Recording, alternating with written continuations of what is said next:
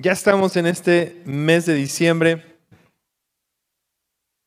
Y la semana pasada terminamos esta serie de ecos, que ha sido una, una serie eh, diferente, eh, única, distinta, como todas las cosas que han ido pasando a través del tiempo en comunidad. Y hoy va a ser como una, una introducción a la obra de teatro que tenemos la próxima semana, porque posiblemente digas, bueno, a ver, ¿qué tiene que ver la parábola del Hijo Pródigo con Navidad? ¿Por qué estamos como que no estaríamos mejor haciendo una pastorela y, los peces en el río o saquen un burrito o alguna cosa así? Eh, realmente estamos nosotros pasando eh, a estudiar esta parábola, que es una historia también importante que Jesús relataba, para entender qué significa pródigo y cuál es el amor de Dios y la intención de Dios hacia abundancia con nosotros. Y, quiero que vayamos hoy estudiando, vamos a leer un ratito en la palabra. Vamos a empezar en Efesios capítulo 3, versículo 17. Y, quiero animarte mucho eh, que hoy, hoy seas un poquito más eh, audible. Normalmente sé que en el colegio nos enseñan que cuando escuchamos seamos muy respetuosos y callados, pero hoy quiero darte la oportunidad que si tienes ganas de, participar y, aplaudir y algo, es porque creo que Dios quiere que tengamos a veces una reacción un poquito más emotiva a ciertas cosas de su palabra y que cambie nuestra forma en que reaccionamos, no por mi beneficio, sino porque también abre mucho tu corazón en la actitud en la que tú lo recibes. Y, es como voltear y decir, ay, yo sí lo quiero recibir y que empecemos eh, sonriendo, que empecemos con una actitud de decir, Dios me quiere hablar, que abras tu corazón, abras tu mente y, nada más como que relájate tantito, relájate tantito. ¿Sí? Dice Efesios capítulo 3, versículo 17 al 20. Entonces Cristo habitará en el corazón de ustedes a medida que confíen en Él. Echarán raíces profundas en el amor de Dios y ellas los mantendrán fuertes. Espero que puedan comprender como corresponde a todo el pueblo de Dios, cuán ancho, cuán largo, cuán alto y cuán profundo es su amor. Quiero repetir esa parte otra vez. Espero que puedan comprender como corresponde a todo el pueblo de Dios. Quiero que sepas, a ti te corresponde parte de tu beneficio, parte de tu lugar, es que puedas entender el amor de Dios, cuán grande, cuán alto, cuán ancho cuán extraordinario, cuán abundante es el amor de Dios para ti. Y a lo mejor has escuchado que Dios es amor, pero no es lo mismo entender que a ti te ama y que tú puedas entender y comprender. Y hoy, hoy el mensaje es, relativamente es muy sencillo, no, no es, pero tiene una profundidad en que tú puedas abrir tus ojos y decir, ahora sí puedo comprender, puedo entender por qué Dios es tan abundante, por qué Dios es tan extraordinario, por qué Dios hace las cosas un poquito diferente. Y dice el versículo 19. Es mi deseo que experimenten el amor de Dios, que lo conozcas y que lo experimentes, que sea tuyo, que sea parte de tu vida. Aún cuando es demasiado grande para comprenderlo todo. Entonces serán completos con toda la plenitud o abundancia de la vida y el poder que proviene de Dios. Quiero que sepas que Dios quiere que tengas plenitud, abundancia, que haya más, que Dios quiere expandir tu mente y que entiendas que el Señor está pensando en cosas grandes a favor tuyas. Y entonces comprendiendo el amor es que comprendemos la abundancia y la vida abundante que Dios tiene preparada para ti. Hemos eh, leído y está escrito que Jesús vino a darnos vida y nos vino a dar esa vida en abundancia.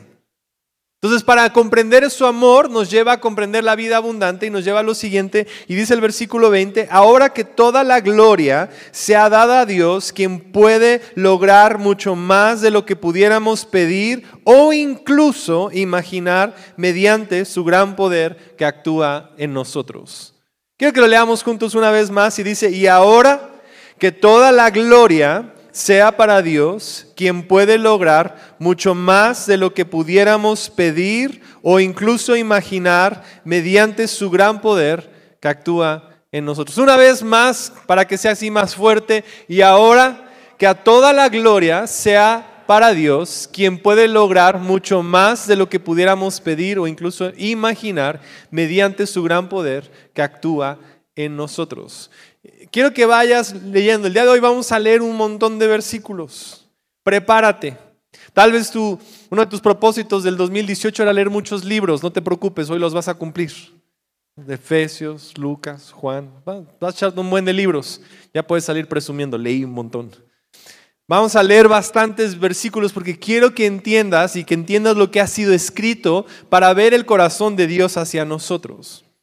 Y es que a veces en palabras tan chiquitas no, no estamos, lo leemos, pero no nos damos cuenta de lo que acabamos de leer. Porque yo pienso que si hubieras entendido todo lo que acabamos de leer, debería de haber algo que se, se, empiece a crecer dentro de ti. Está diciendo que hoy puedas comprender el amor de Dios que es tan alto, tan grande, de la plenitud que Dios tiene para ti, de la abundancia que Dios tiene para ti, que quiere darte las cosas que tú pides y no solamente como tú lo pides, sino más allá de lo que pudieras imaginar. Ahora, si tú eres como yo, tengo una imaginación bastante grande. Dice Eric que sí, porque está en la primera fila. Ah, puedes imaginar, imagínate ahorita un, edificio de 100 pisos, ¿lo puedes hacer? rapidísimo, ya pasó. Ahora échale 200, 300, 400, lo podemos imaginar. No es difícil imaginar una torre que llegara al cielo, una torre que nazca al espacio y que se conecte con la luna. Lo puedes imaginar. Es fácil imaginar. Nuestra mente es tan ilimitada y extraordinaria. Y Dios está diciendo, espérame, espérame. Quiero que entiendas que cuando tú te acercas al Dios, no solamente quiere responder como tú puedes pedir, va a ser más de lo que tú pudieras imaginar. Más allá de lo que puedas como comprender, más allá de lo que tu mente ha podido entender que es Dios, Dios sale de todos esos esquemas, de esa cajita donde lo pusiste, de ese cuadro, de esa certeza, de ese lugar donde lo pusiste. Dios quiere romper todas las estructuras y decirte, puedo con eso y puedo hacer más. Puedo con eso y puedo hacer más. Puedo eso y puedo hacer el doble y puedo hacer esto y lo puedo llevar allá solo porque le place a Dios. Quiero que oramos juntos. Padre, hoy deseamos realmente tener aún más ensanchado nuestra capacidad de conocer tu amor. Eres un Dios pródigo, eres un Dios extraordinario, eres un Dios constante, eres un Dios incansable, incesante en tu amor y tu abundancia y tu deseo para con nosotros. Pero como iglesia queremos romper las barreras y las cajitas y las cosas y los lugares donde ponemos y, donde eh, metemos a Dios en lugares tan chiquitos. Rompe todos nuestros esquemas, destruye todas nuestras ideas preconcebidas y que hoy simplemente Espíritu Santo háblanos. Encarna tu palabra en nosotros y que seamos capaces de comprender la anchura, la largura, el tamaño, lo extraordinario de tu amor por nosotros, en el nombre de Jesús. Amén. No sé en cuál sea el lugar, tal vez más que tú dirías, es el lugar más extraordinario, grande, opulente en el que has estado. Posiblemente has entrado en lugares donde inmediatamente ves que hay cosas que son grandes, que a tu alrededor se nota las cosas extraordinarias, asientos, eh, sillones caros o arte o lugares donde hay mucho lujo y cosas que son grandes y, que el mismo ambiente hace que tú te comportes de una manera distinta. Uno de los lugares en los que he visitado que ha sido así como que se te queda en la cabeza es el Palacio de Buckingham en Londres.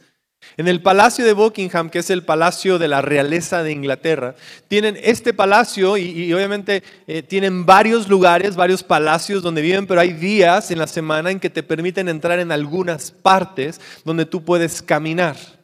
Y cuando llegas al lugar hay tanta seguridad que obviamente te empiezan a decir, a ver, vamos a revisarte, te checan si traes monedas, cómo vienes, pagas una cuota, entras y vas caminando, pero mientras vas pasando por el palacio vas viendo los cuadros y la historia y los años y, vas, empiezas a comportarte diferente porque estás en ese lugar que tiene tanta historia todo el mundo empieza a hablar de calladito y nadie está diciendo, nadie entra, ¿qué onda? ¿Cómo está? ¿Qué onda? ¿Qué pasó? Todo el mundo empieza a cambiar su conducta porque el mismo espacio requiere y solicita que tú te conduzcas y te comportes de manera diferente. Y ves tantas joyas y tantas cosas y cuadros y, muebles y, y, todo está perfecto, nada está desacomodado, no ves polvo, todo nada más vas caminando y te van mostrando la grandeza, la grandeza, la grandeza, la grandeza del imperio británico. Y te van mostrando lo que ha pasado en la historia, en los lugares donde se tomaron decisiones, donde estaba Winston Churchill decidiendo cosas acerca de la guerra y lugares históricos. Y, y ves así donde ahí escribían cartas y como que vas viendo y vas entendiendo la magnitud de algo tan terrenal como un imperio terrenal. Cambia tu actitud, cambia la forma en que tú te conduces en ese lugar. ¿Por qué? Porque entiendes y ahora tus ojos se abren a decir, no, bueno, sí, sí ya entendí por qué es lo que es y por qué este es un palacio y por qué lo que está adentro tiene tanto valor. Y quiero que ahora podamos nosotros entender que cuando nos reunimos como iglesia y venimos delante del Rey de Reyes y estamos alrededor de Él, Dios está esperando a que tú tengas un sentido de peso de cuál es su reino y cuál es la capacidad que Dios tiene para hacer cosas mucho más abundantemente de lo que podemos pensar o imaginar. Porque aún los lugares terrenales que pudiéramos decir que tienen alto nivel en gloria no se comparan a la gloria del reino de Dios. No se comparan a lo que Dios puede hacer, no se comparan a la abundancia que Dios tiene para nosotros, no se compara a la intención que Dios tiene hacia sus hijos de tener una vida plena, abundante y extraordinaria. Y está esperando que tú ahora te levantes y te comportas a la altura de lo que está sucediendo. Que eleves tu corazón, diga, sabes que algo está pasando aquí. Hay algo a mi alrededor que yo necesito entender que este momento es santo, este momento es único, este momento es diferente a los demás momentos que he vivido y quiero hacer que este momento valga la pena. Mire, ustedes que vengamos como iglesia y el domingo sea el momento más especial y nosotros lo podemos elevar si tenemos expectativa y ánimo de decir, hoy Dios quiere hablarme. Hoy Dios está aquí, hoy Dios quiere hacer algo en mi vida, hoy Dios quiere cambiar mi mente, hoy Dios quiere enfrentarse y quiere que pueda yo conocerle. Y quiero llevarte en estos pasajes, en estos versículos, para que entendamos un poquito más qué significa esta palabra pródigo. Cuando leemos Lucas capítulo 15, que viene la palabra pródigo, tienes que entender que pródigo está a veces entendíamos que pródigo es un hijo que se perdió, pero la palabra pródigo tiene que ver con el derroche completo de bienes que uno puede tener. El hijo en esta parábola es uno que va con su padre y le dice, padre, necesito que me des mi herencia. Y de alguna manera al solicitar su herencia con el padre en vida le está diciendo, espero que te mueras, me gustaría que te murieras, dame mi dinero, porque ahora lo quiero ir a gastar, ya quiero disfrutar de lo que me va a tocar. Y solicitó entonces la herencia, y al solicitar la herencia la tomó y con una gran cantidad de dinero en lugar de administrarlo fue y derrochó todo. Por eso el título que se le ha asignado a la historia es pródigo, porque es el derroche, el ir y abandonar y tirar y hacer cosas sin prudencia, sin ningún tipo de, de, de nada más, es ir y tirar y aventar y hacer y de sobra, simplemente ir y dejar el dinero. Pero la misma forma que la palabra pródigo aplica a que el hijo fue y derrochó todo su dinero, cuando el hijo regresa a casa, el padre no se reserva nada, sino le recibe con un amor tan pródigo, tan derrochado, que cuando lo recibe le dice, ven hijo, quiero amarte, quiero darte todo, quiero ser el padre pródigo de un hijo que ha sido pródigo. ¿Cuántos le quieren dar gracias a Dios por un padre que es pródigo? Es un padre que derrocha, que da todo su amor, que da todo a manos simplemente llenas y dice, voy a entregarlo todo, voy a hacer más allá de lo que uno puede pensar. quiero leerte varios pasajes, vamos a leerlos juntos para que podamos entender cómo es que es este corazón del Padre. Vamos a Juan capítulo 2, versículo 9 al 11. Ponte tus lentes y vas a leer, vamos a leer en la pantalla. Y ahora sí te vas a actualizar en todas las lecturas.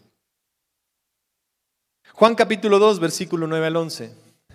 Este es el primer milagro que hizo Jesús y el primer milagro que hizo Jesús es el milagro de convertir el agua en vino. Hay una fiesta, hay una boda y durante el proceso de la boda resulta que se acaba el vino. Jesús pide que se llenen vasijas con agua y dice, cuando el maestro de ceremonias probó el agua que ahora estaba en vino, sin saber de dónde provenía, aunque por supuesto los sirvientes sí lo sabían, mandó a llamar al novio, un anfitrión, un anfitrión siempre sirve el mejor vino primero, le dijo, y una vez que todos han bebido bastante, comienzan a ofrecer el vino más barato. ¿Por qué ofrecen el vino más barato después? Porque ya después de que la fiesta lleva varios días, ya todo el mundo está bastante enfiestado, ¿cuántos saben que ya la calidad puede ir bajando? Ya la gente es como, bueno, pues ya lo que me sirvieron. Yo digo, al caso hubieran servido agua, casi que eso hubiera sido lo mismo si estaban ya tan, tan, tan enfiestados. Dice, pero tú has guardado el mejor vino hasta ahora. Y esta señal milagrosa en Caná de Galilea marcó la primera vez que Jesús reveló su gloria y sus discípulos creyeron en él. Ahora, qué, qué milagro tan extraño. Te voy a decir por qué pienso que es un milagro extraño. Porque no es un milagro de vida o muerte. Hay un montón de debates y diríamos, bueno, ¿por qué Jesús hizo eso? ¿Por qué lo hizo? Si solamente lo único que estaba salvando no estaba salvando la vida de nadie, no había más, sino lo único que estaba haciendo es que la fiesta continuara, lo único que estaba haciendo era guardar la reputación de los novios. Este es el primer milagro de Jesús. Y el primer milagro de Jesús nos está revelando algo acerca del corazón de Dios, por qué envió a Jesús. Uno pensaría, te das cuenta, no es un milagro tan necesario. Un poco más de vino en una fiesta. Uh, qué importante, trascendental en la historia de la humanidad. Nadie estaba enfermo, no cambió literal, estaba nada más la reputación de los novios, pero no es un milagro ultra necesario. Pero nos está revelando algo acerca del corazón de Dios, de por qué lo hizo. El último pasaje dice aquí, Jesús reveló su gloria. Jesús reveló su gloria. La gloria es lo que presenta. Cuando tú vas a un palacio estás viendo la gloria del reino, están mostrándote lo que han alcanzado. Y lo primero que Jesús empieza a hacer es, les voy a revelar cuál es mi actitud acerca de todas las cosas en las cuales hay un Dios que quiere interesarse en los detalles más pequeñitos y que otros considerarían irrelevantes, pero quiere hacer que los momentos más chiquitos sean elevados a momentos más extraordinarios. Y si va a convertir y va a cambiar algo y Jesús va a estar involucrado en una boda, ¿sabes lo que Él va a hacer? Va a cambiar cómo se hace esa boda. Y cuando no hay vino, va a cambiar el agua en vino. No cualquier vino va a ser el vino más extraordinario. Porque si algo va a ser Jesús y en algo se va a incorporar Dios y en algo va a participar, lo va a elevar y va a mostrar su gloria y lo va a hacer más extraordinario de lo que tú pudieras pensar o imaginar. Va, a cambiar el orden de las cosas. Va, va, a poner significado donde no había significado. Y simplemente esa boda tiene más significado por el milagro de Jesús. No lo hizo solamente por la reputación de los novios. Lo hizo por la reputación de que Jesús va a una boda, va a intervenir y algo va a pasar en ese lugar. ¿Me estás copiando o no? Jesús mismo no tenía que hacer ningún milagro, hubiera estado bien, hubiera, se acabó, hubiera dicho, ¿sabes qué? No hay, hubiera dicho, no pasa nada, la boda va a seguir los novios van a perder, se va a acabar la fiesta antes, la gente se va a ir, van a decir, ah, esos novios se les acabó el dinero, no tenían, y hubiera acabado, no hubiera pasado nada. No estamos hablando de algo de, de vida o muerte, pero Jesús estaba mostrando de cuando ya hay escasez y lo único que tienes es agua, si la traes delante de Jesús, Él es suficientemente capaz de hacer las cosas mucho más grande de lo que puedes pedir o imaginar. Más grande de lo que puedes pedir o imaginar. Ese es el tipo de Dios que servimos. Aun las cosas que parecen más chiquitas e insignificantes, Él quiere participar. Vamos a otra historia. Otra historia de otro milagro. Dice aquí cuando terminó de hablar, le dijo a Simón, ahora ve a las aguas más profundas y echa tus redes para pescar. Versículo 5, Maestro, respondió Simón, hemos trabajado mucho durante toda la noche y no hemos pescado nada. Pero si tú lo dices, echaré las redes nuevamente. Versículo 6, y esta vez las redes se llenaron de tantos peces que comenzaron a romperse. Un grito de auxilio atrajo a los compañeros de las otras barcas y pronto las dos barcas estaban llenas de peces y a punto de hundirse. Cuando Simón Pedro se dio cuenta de lo que había sucedido, cayó de rodillas delante de Jesús y le dijo, Señor, por favor, aléjate de mí. Soy demasiado pecador para estar cerca de ti. Pues estaba muy asombrado por la cantidad de peces que habían sacado, al igual que los otros que estaban con él. Nuevamente, quiero que veas lo que está pasando en esto. Hay unos pescadores, han estado trabajando toda la noche. Y se acercan con Jesús y cuando se encuentran con Jesús, Jesús no tiene otra oportunidad más ser Jesús e intervenir en esa situación y cambiar el entorno de lo que está pasando.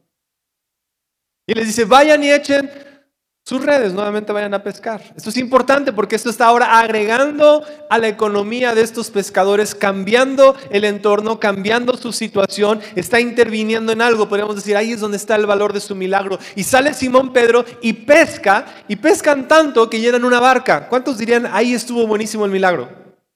Hubiera sido excelente. Llenan la barca, regresan y dicen Jesús, qué extraordinario. Pescamos nosotros y nuestra barca se llenó. Dios está contigo, Dios es grande, a Él sea la gloria, qué padre. Pero de repente sucede otra cosa.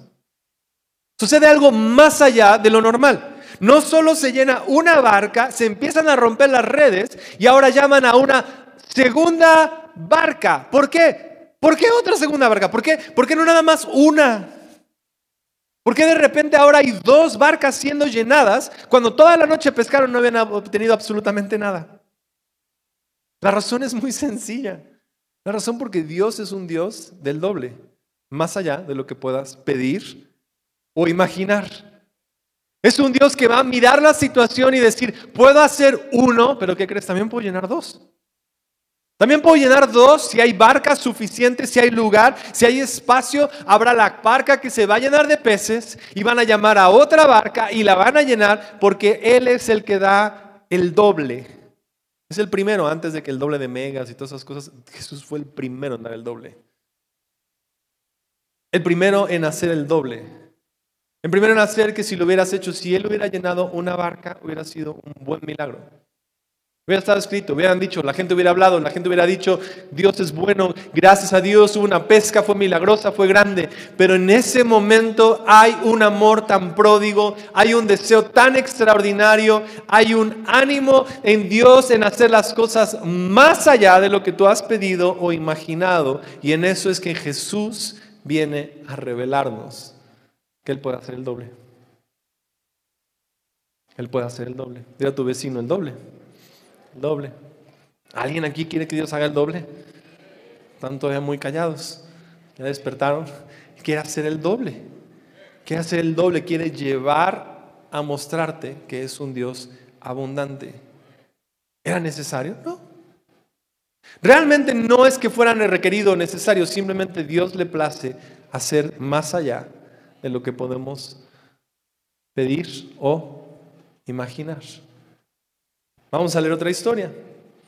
Quiero que vayas captando y tomando que el Señor quiere aún hacer más. Quiere hacer un poco más. Quiere hacer un poco más. Lucas capítulo 9, versículo 15 y 17. Esta historia es muy conocida como la historia de los panes y los peces. Versículo 15 dice, entonces todos se sentaron. Jesús tomó los cinco panes y los dos pescados. Miró hacia el cielo y los bendijo. Luego, a medida que partía los panes en trozos, se los daba a sus discípulos junto con los pescados, para que lo distribuyeran entre la gente. Todos comieron cuanto quisieron. Y después los discípulos juntaron doce canastas con lo que sobró. A ver, no sé si acabas de leer junto conmigo lo que acabamos de leer, pero quiero que veas, hay cinco mil hombres con sus familias, sus niños, esposas, están ahí todos reunidos. Jesús toma panes, peces, los empieza a multiplicar, empiezan a multiplicar, empiezan a dar. Dan a todos cuanto querían comer, todo mundo se sacia. No sé si alguna vez has organizado algún evento masivo, pero cuando hay una boda, la gente da tanta comida y prepara tanta cosa que la gente come y come y come que hay algo que se llama tornaboda, que cuando ya comió todo el mundo y bailaron un rato, les vuelven a dar otra vez chilaquiles porque todavía no han terminado de comer. Eso es comer, comer, comer. Yo me imagino que al primero le dieron y cuando terminaron de alimentar a los otros cinco mil o seis mil, el primero dice, yo todavía tengo hambre. Dice que le dieron a todos. Y yo me imagino a los discípulos, alguien quiere más, alguien quiere más, alguien quiere más, alguien quiere más, alguien quiere más, alguien quiere más, y todo el mundo satisfecho, satisfecho, satisfecho. Y al final recolectan las cosas y sobra. ¿Por qué tiene que sobrar? ¿Qué necesidad hay para que sobre? ¿Por qué tiene que sobrar? ¿A poco a Dios no sabe hacer, sabe hacer milagros, pero no matemáticas?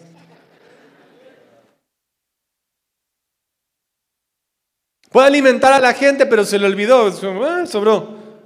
Podría ser que Dios está tan interesado en cambiar nuestra mentalidad y que entendamos que es un Dios pródigo, un Dios que derrocha, un Dios que da, un Dios que da en abundancia, un Dios que dice, si voy a dar y voy a intervenir en algo, voy a hacerlo de manera generosa y abundante, porque ese es el tipo de Dios que soy.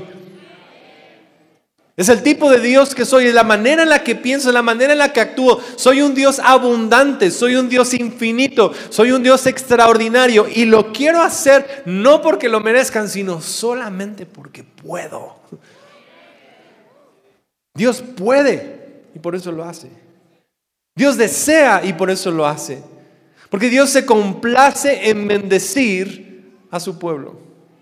Se deleita en la prosperidad de sus hijos. Se deleita en bendecir abundantemente a su pueblo. Ese es su deseo. Su deseo es dar en abundancia, dar más allá de lo que podemos pensar o imaginar.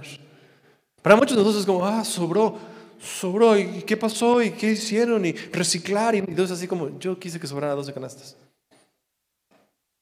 Quería dar más. ¿Por qué? Porque si pudiera haber hecho 20 o 30, Dios sabía, quería dar más. Esperando a ver si nosotros podemos cambiar nuestra mentalidad decir, tal vez puedo yo comenzar a ver a Dios de una manera abundante. Y quiero que entiendas por qué esto es tan significativo e importante. Porque a través de la historia, todas las formas en que la humanidad ha creado una manera de relacionarse, el único Dios que no está pidiendo sacrificios para que tú lo hagas es el Dios vivo al que servimos. La mayoría de los dioses están pidiendo sacrificios para ver si te dan una chispita o algo. Y este esquema es el esquema que tiene atado el mundo. Da, da, da, da, da, con la esperanza de que te ganes algo. Es como la lotería. Inténtale, inténtale, inténtale, inténtale. Y un día, un día, un día, un día, un día, un día, un día, un día, un día, un día, tal vez vas a ganar algo grande. Pero mientras, no vas a ganar nada. Y venimos a la iglesia todavía con una mentalidad, ora, a ver si me gano algo. Échale una oración, a ver si hoy Dios responde. Señor, te pido en el nombre del Padre, a ver si Dios me responde, a ver si Dios me responde, como si fuera una maquinita de estas del Play City. Y piensas que se trata de estar en esa maquinita, a ver si hoy te lo ganas, a ver si hoy Dios me lo da. Y Dios está diciendo, espérame, ¿qué estás haciendo? Siempre he deseado responder y actuar y dar en abundancia. Ese siempre ha sido su deseo. De tal manera amó Dios al mundo. Si no desde el principio no nos hubiera puesto en el jardín del Edén, decía, hay abundancia, quiero que veas, te pongo todo, he puesto todo delante de ti.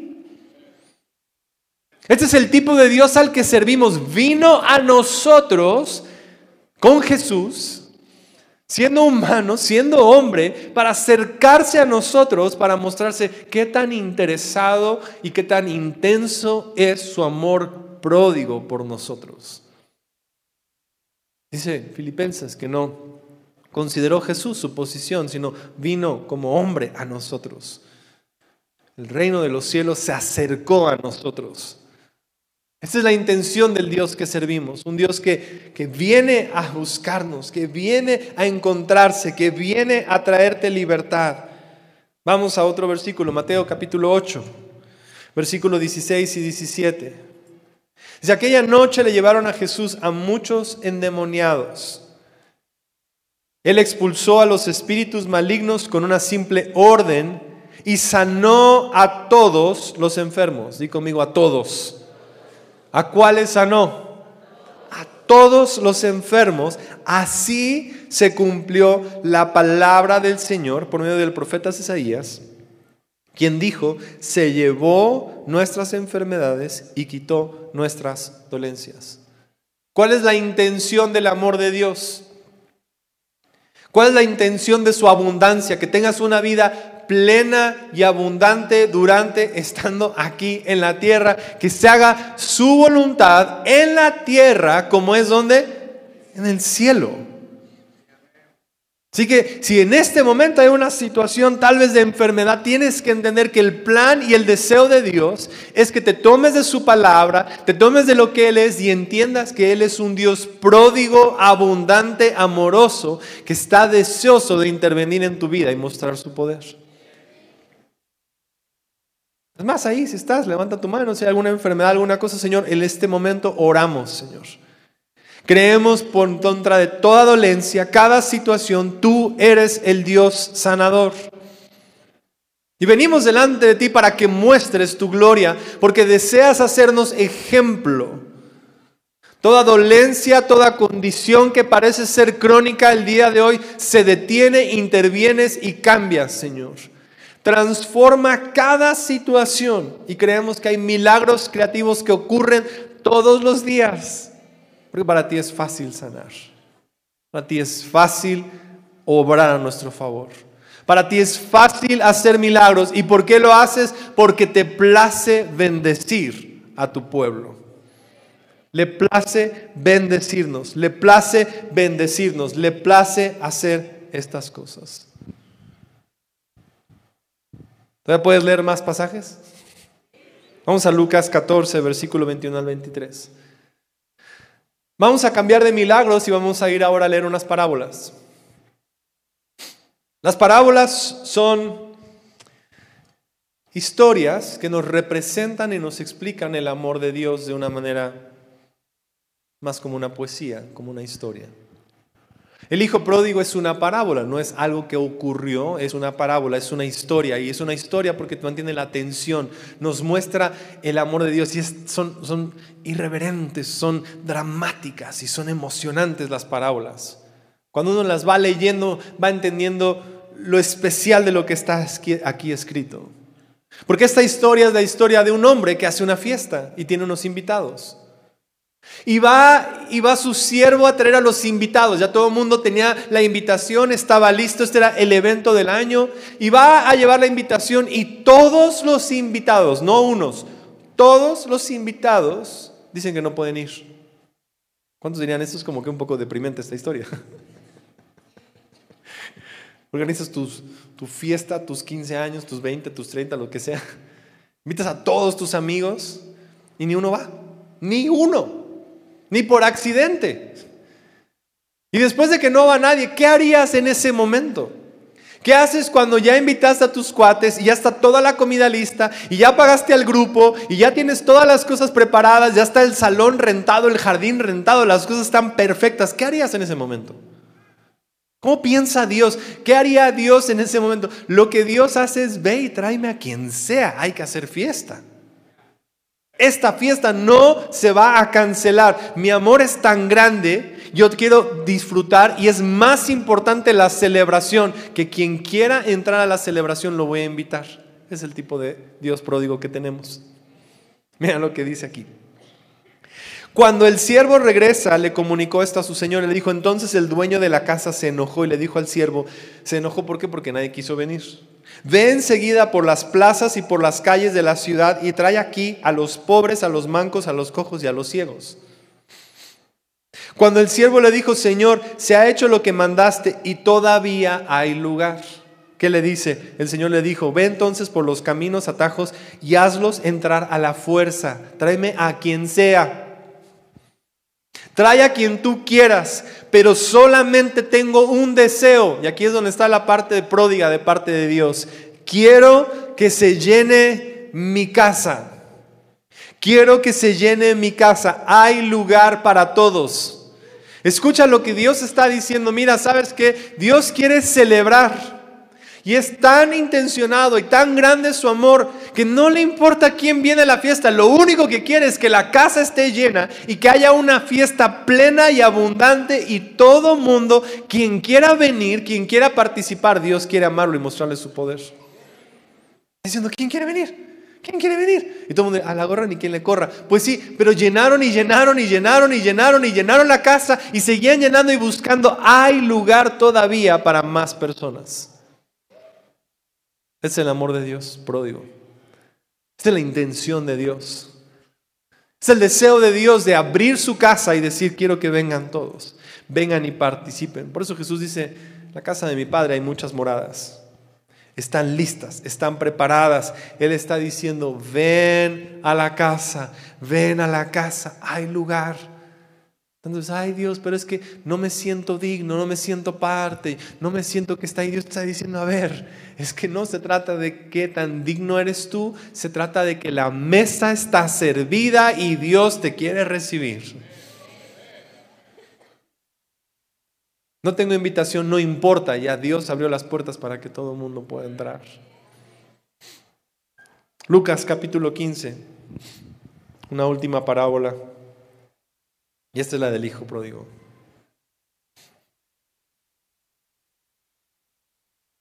El hijo toma la herencia del padre, la malgasta, la derrocha de una manera pródiga, va y acaba con todo. Y dice, tal vez si regreso a casa de mi padre pudiera ser un jornalero. Jornalero es un eventual, es una persona que no está de fijo con un trabajo, pero sabía él que tan solo en la entrada del lugar más pequeñito, lavando trastes en la cosa más insignificante, su vida tendría más significado. Tan solo estar cerca del Padre, tan solo estar ahí, sería mucho mejor que la vida tan terrible que Él había construido. Pero cuando tenemos un Dios como el que tenemos, que piensa en abundancia, quiero que escuches esto, Dios está más interesado en mostrarte su corazón abundante hacia ti y dejar que ese amor te cambie Antes de venir y crear toda esta serie de reglas, sino, sino ven, ven, ven, ven, ven, ven, ven. Porque yo no sé si puedas ser como yo, pero cuando me encuentro ante un amor que es tan extraordinario, ante un ambiente totalmente diferente, lo único que puedo hacer es levantar y comportarme a la altura de ese amor que Dios está poniendo. Toda la arrogancia se cae, todo se cae y dice, Señor, lo único que puedo es venir. Y cuando Dios te recibe con tanto amor, es que uno voltea y dice, nada de esto realmente merecía. Y Dios dice, yo sé, pero ¿por qué lo hago? Porque me place. Versículo 20 dice, así es, se levantó y regresó con su padre.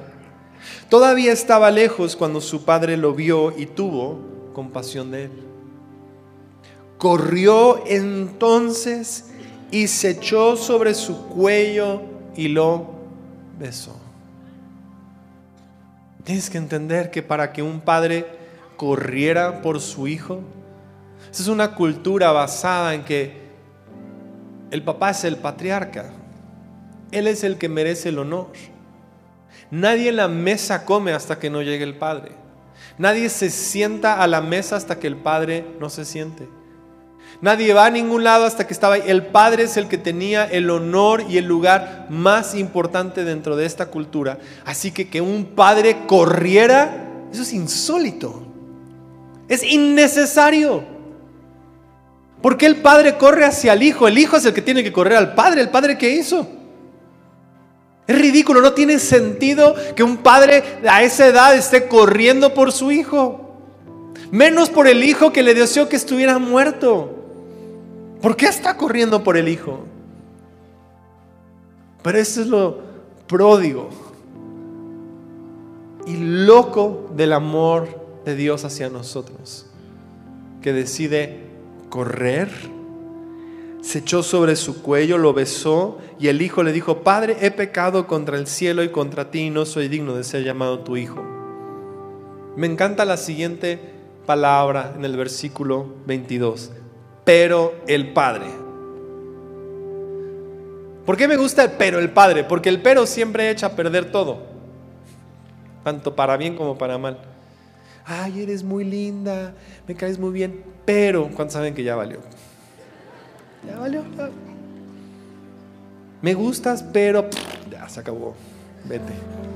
el pero ya, ya, ya, el pero ya echó a perder todo. ¿No? Pero el hijo llega y, Padre, he pecado, he hecho estas cosas, no sé qué, pero el Padre, en ese momento todo lo que el hijo había dicho está diciendo, a ver, mi hijo, no te preocupes. Pero el Padre le dijo a sus siervos, traigan la mejor ropa. No nada más, puede haber dado ropa. La Biblia decide incluir la mejor. ¿Por qué? Porque está entendiendo que el amor del Padre te toma, te quiere elevar. elevar, elevar a la posición. Posiblemente tú mismo decidiste tirarte al piso, posiblemente tus mismas circunstancias. Yo no sé qué es lo que el día de hoy te tenga en el piso, comiendo de las obras, estando en una situación difícil, sea que tú la creaste, sea que otros la crearon por ti, sea que sean las circunstancias, no importa lo que haya sido, el amor pródigo del Padre te está diciendo, te traigo la mejor ropa. Y vístanlo. Pónganle también un anillo en su mano y calzado en sus pies. Ahora yo pienso que eso estaría muy padre. Yo pienso que eso ya es como, uh, estuvo buenísimo, ¿no? Llegué a mi casa, soy hijo otra vez, tengo ropa nueva, tengo calzado, tengo las cosas y las necesidades están, digamos, llenas.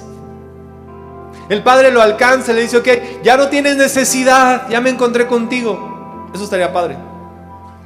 Con, eso yo diría, gloria a Dios, mis necesidades están suplidas, el Señor me da zapatos, me da ropa, me ama, estoy bien, qué bueno, ya llegué a ese lugar. Pero después el padre todavía se aloca un poquito más. Porque no es suficiente llegar y llenar tus necesidades. El padre siempre lo lleva a otro nivel. Siempre va al doble. Siempre va más allá de lo que puedas pedir o imaginar. Y dice, vayan luego a buscar el becerro gordo y mátenlo y comamos y qué dice y hagamos fiesta. Hagamos fiesta. Porque no solamente el Padre le estaba diciendo, sabes, quiero que tus necesidades estén suplidas. Le está diciendo, quiero estar contigo. Disfruto hacer. Porque todos hacemos fiesta con la gente con la que disfrutamos. Dices, yo quiero estar contigo. Te amo. Quiero festejar. Quiero celebrar, quiero estar ahí, porque este hijo mío estaba muerto y he revivido, se había perdido y lo hemos hallado. Y comenzaron todos a regocijarse. Es decir, bienvenido, qué bueno que estás aquí, eres amado, eres deseado, este es tu lugar, ven a la casa porque es bueno que tengas tus necesidades suplidas, pero después dice, y quiero celebrar contigo. Quiero estar contigo, quiero celebrar contigo quiero decirte, hey, vamos a la fiesta. La pregunta es, ¿por qué Dios haría todas estas cosas? ¿Por qué cambia el agua en vino si no tiene ningún sentido? No, no hay ningún sentido más allá que personas que van a tomar más vino. Wow, tan importante en la vida.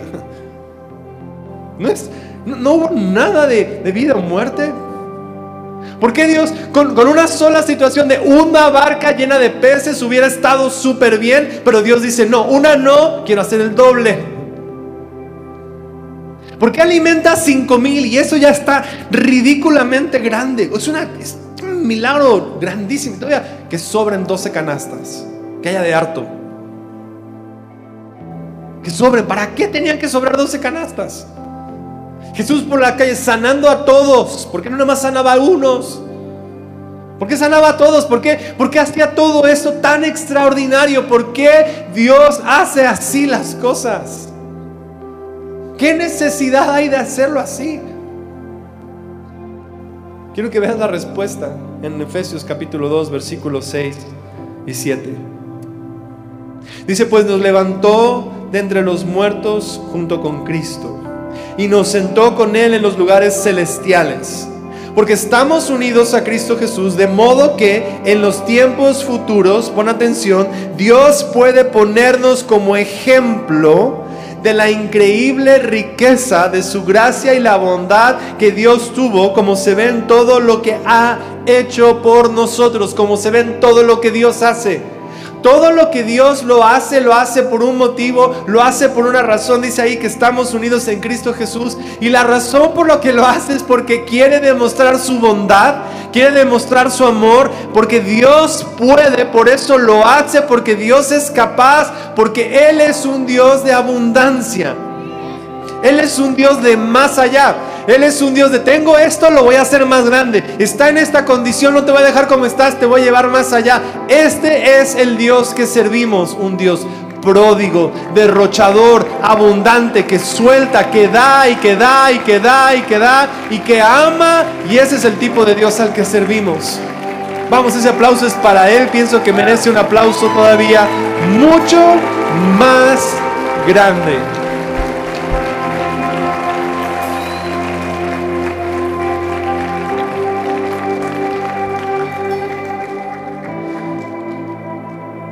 Si es un Dios que nos está dando todo, y este es el amor que hemos recibido, ¿no crees que es momento que ya es tiempo de que tomes tu lugar a la mesa y tengamos comunión con Él?